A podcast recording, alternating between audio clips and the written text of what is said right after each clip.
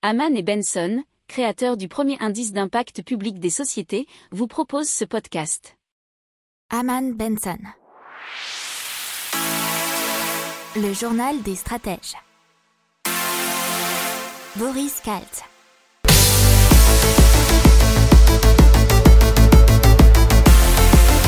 Bonjour à tous et bienvenue dans le journal des stratèges pour une revue de l'actualité éco-tech et impact du jour. Avec au sommaire aujourd'hui IK.me, une alternative suisse à Google Drive et Gmail.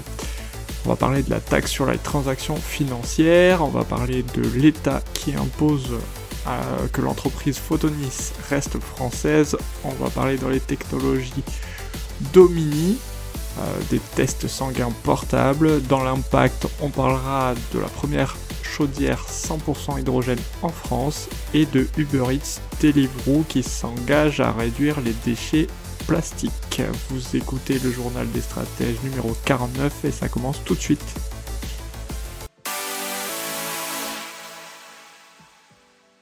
Allez, on commence avec IK.me, cette alternative suisse donc à Google Drive, Gmail, et donc qui est très soucieuse de la vie privée, mais aussi de l'écologie, mais également des collaborateurs avec qui il travaille. C'est super intéressant. Bref, euh, c'est une entreprise suisse qui offre la même qualité de service que Google, mais en garantissant le respect de la vie privée des utilisateurs il y a une suite de services de logiciels bureautiques dans le cloud, à peu près comme ceux qui sont proposés par Google, Google Drive, Gmail et compagnie. Euh, vous avez Infomaniac Mail euh, et K-Drive et tous les services qui vont avec, que ce soit les traitements de texte, tableurs, outils de présentation. Il y a la possibilité de partager et de modifier de façon collaborative, que ce soit avec des partages privés ou publics, donc euh, c'est pas mal. Il y a aussi un système de visioconférence nommé Camit. Euh, l'offre de base est gratuite et donne droit à 3 gigaoctets et on peut monter vers 2 teraoctets de stockage. On peut y accéder depuis un PC, un Mac, un mobile, euh, via iOS ou Android. Alors il faut savoir que c'est un système particulier puisque ce sont les services payants qui payent pour les services gratuits. Tous les serveurs sont localisés en Suisse et les infrastructures sont indépendantes. Et l'indépendance, apparemment, ils y comptent beaucoup puisqu'ils ont une indépendance matérielle dans les logiciels, puisqu'ils sont développés entièrement par eux-mêmes, et donc protégés d'attaques de grande ampleur euh, qui s'intéresseraient à des technologies, euh, celles euh, par exemple des GAFAM. les données des utilisateurs donc ne sont ni analysées ni partagées avec des tiers. Euh, les services gratuits, comme je l'ai dit, sont financés par les services de la société. Et donc les services gratuits sont une vitrine pour Infomaniac. Euh, mais il y a aussi une indépendance financière puisqu'ils ne sont pas cotés en bourse et donc euh, détenus par les fondateurs et les employés. Ils n'ont pas à rendre compte à d'éventuels actionnaires. Euh, il faut savoir qu'au niveau écologique, la totalité des émissions de CO2 de l'entreprise est compensée à double et 100% de l'énergie utilisée et donc certifiée d'origine renouvelable.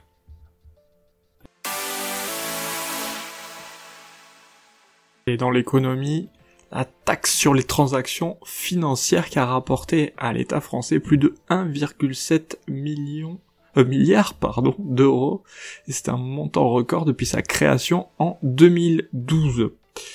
Et c'est exactement 1,785 milliards d'euros, soit une augmentation de 340 millions par rapport à l'année précédente. comment elle fonctionne? C'est un prélèvement de 0,3% sur les opérations de vente d'actions et c'était 0,2% entre 2012 et 2017. Elle s'applique à toutes les entreprises ayant leur siège social en France et dont la capitalisation boursière dépasse le milliard d'euros. Alors cette taxe, elle a rapporté 1,4 milliard d'euros en 2019 et 774 millions en 2018. Allez, on continue dans l'économie et surtout dans l'économie stratégique puisque Photonis va rester française après le veto euh, du gouvernement. Photonis, c'est quoi? C'est le fournisseur de l'armée française et de plusieurs autres euh, au sein de l'OTAN pour tout ce qui concerne les jumelles et lunettes de visée qui permettent aux soldats de voir comme en plein jour par les nuits sans lune. Elle produit également des spectrographes de masse et autres détecteurs de neutrons utilisés dans les centrales nucléaires et les satellites. Elle est donc dite entreprise stratégique. Donc elle aurait été apparemment mise en vente pour 425 millions d'euros et elle a intéressé le groupe californien Teledyne qui est 20 fois plus gros. Un veto net a été oralement euh, mis par les ministères de la Défense et de l'économie à ce groupe américain, donc Teledyne.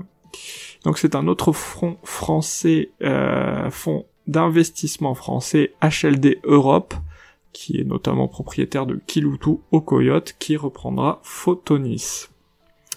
Et Teledyne, par contre, ils ont acquis un homologue américain qui pèse 1,8 milliard de dollars de chiffre d'affaires.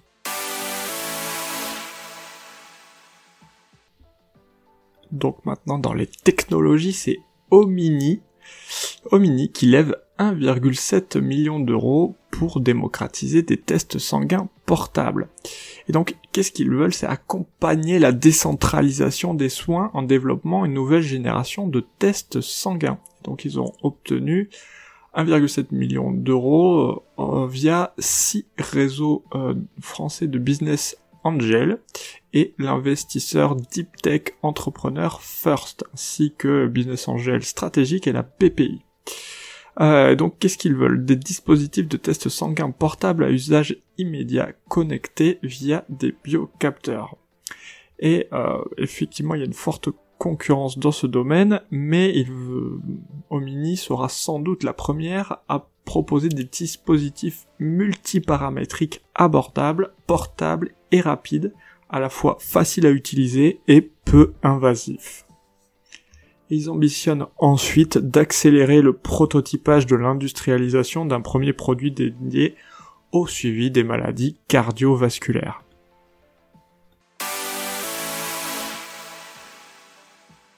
Donc, dans l'impact, on va parler de la première chaudière 100% hydrogène de France et elle vient d'être installée. Installée par qui? Par le fabricant de chaudières BDR Thermea, qui a été créé en 2019. Euh, c'est le regroupement des marques Dietrich, Remea, Bachi et Chappé. C'est une chaudière fonctionnant à 100% à l'hydrogène et elle a été installée sur le site communal du parc du Moyard. Et il faut savoir qu'à cet endroit-là, on y teste depuis 10 ans une autonomie énergétique utilisant l'hydrogène comme moyen de stockage des intermittentes énergies renouvelables. Et donc sur ce parc, il y a une pépinière d'entreprise, un centre équestre, un restaurant, des équipements techniques communaux et plusieurs installations sportives. Et le site est plus ou moins autonome, puisqu'il y a une centrale photovoltaïque euh, deux arbres à vent, des éoliennes de petite taille qui utilisent la force du vent grâce à des feuilles situées au bout de branches métalliques et qui pourvoient aux besoins des locataires grâce à un électrolyseur stockant l'énergie en excès. Donc on peut dire qu'ils sont en autoconsommation. C'est en ça que c'est super intéressant et donc que ce système, on espère, va pouvoir se démocratiser et surtout qu'il cherche apparemment à se développer et euh, à recréer cet écosystème ailleurs. Allez, on parle maintenant des plateformes de livraison de nourriture comme Uber Eats, Deliveroo et 17 autres qui sont engagés dans la réduction des déchets plastiques. Puisque l'objectif est d'atteindre 50% de commandes livrées sans plastique à usage unique au 1er janvier 2022 et 70% au 1er janvier 2023. Puisqu'à l'avenir, les barquettes en plastique jetable sera en verre, inox ou en plastique réutilisable, et il compte peut-être aussi utiliser des systèmes de consigne. Voilà, c'est tout pour aujourd'hui, je vous souhaite une excellente journée et je vous dis à demain pour de nouvelles informations. Ciao, bonne journée. Pour approfondir ces sujets, abonnez-vous à la newsletter de Haman et Benson et écoutez nos autres podcasts que vous retrouverez dans les notes de l'émission ou sur notre site internet.